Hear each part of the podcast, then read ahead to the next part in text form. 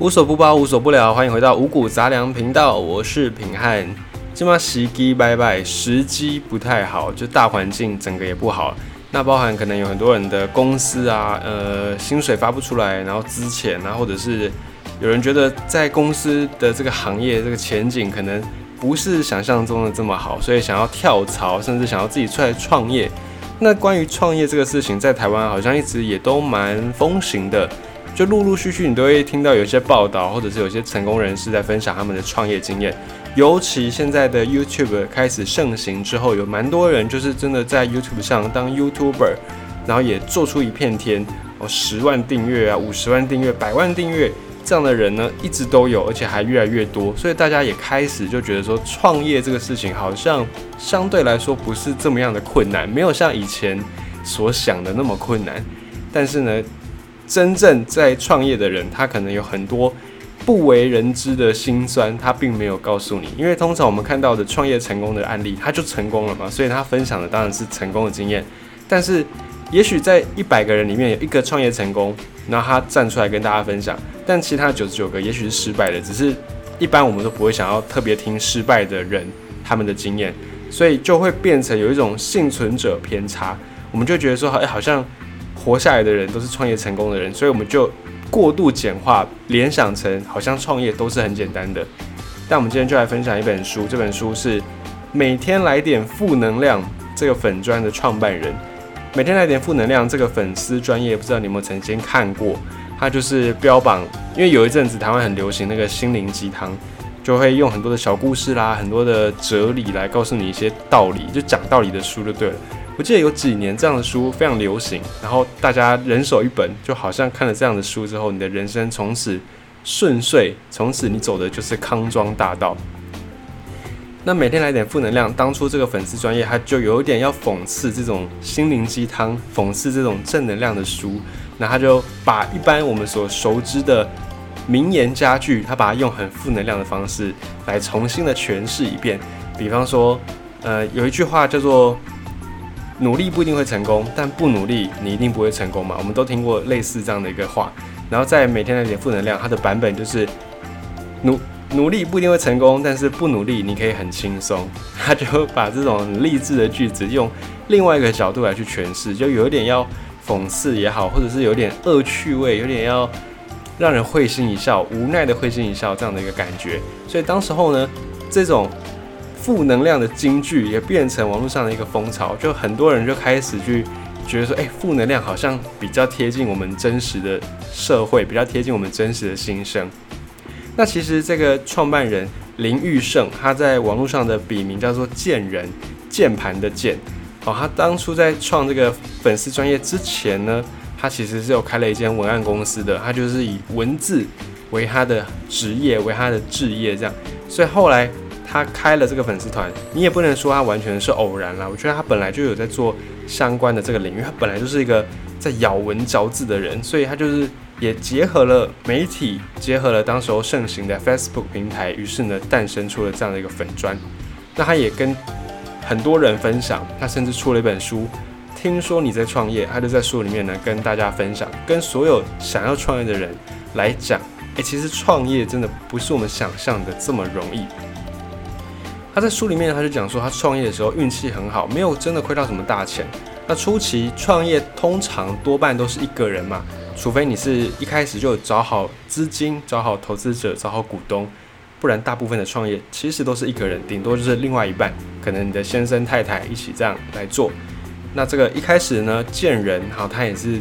自己一个人接案、讲课、写书。他每个月扣除这些呃必要支出之后呢，他就收入是有提升，可是收入提升的另外一面，他陪伴家人的时间越来越少。那那个时候，他因为一个人的关系，他在他的办公室里面，他的老婆每天呢就会带着当时候他的女儿一起来外送便当给这个贱人来吃。那小小办公室三个人在里面吃，虽然很挤，可是。跟自己的亲人在一起，总是让人觉得很幸福嘛。尤其看到小孩子的那个可爱的模样，好，好像什么辛苦也都不值得一提了。那后来他的事业开始慢慢的发展起来，很多的行程也时间比较不固定了，就变成你必须要配合对方的时间。所以他就渐渐的跟他的太太说：“哎，那中午就不用带女儿过来了，他自己就可以在便利商店简单的解决就好。然后再来呢，他陪家人的时间就越来越少。本来一开始三个人在小办公室里面吃午餐的时候，假日还有时间出去走一走啦，逛逛百货公司啊，或者是找这种亲子餐厅啊，陪着女儿来玩。可是等到行程慢慢多了，等到事业慢慢越大的时候，假日的行程可能就比较少了。那甚至晚上。的时间也越来越少，就甚至你必须要工作到晚上，你回到家，可能你的小朋友都已经睡了，老婆也睡了，等到你隔天一大早出门，老婆可能还在睡，小朋友也还没醒，就会变成这样的一个状况。那这个贱人呢，他就说到，有时候我们在创业啊，算了很多成本，但我们却忘了把自己算进去，或者是我们在生命当中很重要的，比方说家人啊、情人啊，或者是你自己。的一些生活品质哦，或者是你自己的心情，这个都是我们很容易就会忽略掉的。我们可能就想说啊，创业刚开始辛苦一点没关系，然后我们就在很多地方委屈自己，想说啊，忍一时风平浪静，退一步海阔天空。但渐渐渐渐的，这样的一个成本，它就是消磨掉了。在上班的时候，我们可能还没有想到我们这些成本。在上班，我们就想说啊，我对主管低声下气，我忍耐一点。忍气吞声啊，就是领那几几领那几个臭钱嘛，这样 领那些薪水，所以我们会觉得这个好像是应该的。可是当你自己创业之后呢，你没有老板了，你上面没有再更大的人了，你就必须要面对你自己。那这个时候很多的成本，以前是有老板就帮我们扛着，有主管帮我们扛着，现在全部都直接压在自己的肩膀上。你可能一天花八个小时，以前你上班的时候可能八个小时加午休九个小时。打卡上下班还算是相对来说比较稳定，可是当你自己当老板之后呢，这个时间的成本变得越来越多。你可能花八小时、花十二小时、花甚至十六小时可能都有，但是你付出的这些成本，你觉得他能给你的报酬，你有办法真的是斤斤计较算的刚刚好吗？可能没办法，甚至很多当老板的人呢。当了老板之后，你就觉得这个就是自己的事业，所以时间这个事情对你来说，它不再是一个成本了，你就变得好像你要二十四小时 on call，二十四小时随时都要联络得到你，你等于把生命都投入进去了。所以这些在你人生当中，本来如果你还是上班族，这些重要的事情，在你变老板之后，它也会变成这样的一个成本，变成这样的代价被丢进去。可能你以前在上班，你还在当上班族，每天。八小时挂午休九小时，然后领的一个月可能三万块、两万块、四万块，然后你在情人节啦、七夕啦，你还可以用心准备一下，帮情人、帮另外一半准备个小礼物，准备个大餐，啊，甚至你父亲节、母亲节还可以买一个蛋糕回家跟爸爸妈妈一起过节。但当你当了老板之后呢，这些时间你是要留着跟家人过，还是你要跟客户来去讲生意？这个都是需要取舍的，并没有说哪一个就一定对。只是呢，这个贱人他在创业的时候，他就分享他自己遇到的最实际的状况，就是这样子，陪家人的时间真的就少了。而且当你当了老板，你有空的时候，你想到的可能会是你要再多在你的事业上如何去打拼。哦，像贱人，他就说，当他有空的时候呢，他想到的就是，哎，我可以来多写几篇文章，多接一点课程。多写几个案子，或者是调整一些公司的服务等等，你会想要去精进你的整个事业，让事业更上一层楼。但是呢，相对来说，你就很难再有时间去想，哎，我现在有空，我要不要找一间餐厅啊，可以带家人去吃一吃啊，或者是找一个可能露营的营地、露营的营区啊，带小朋友去野外亲近大自然。他把时间都换成了在事业上的这样的一个提升。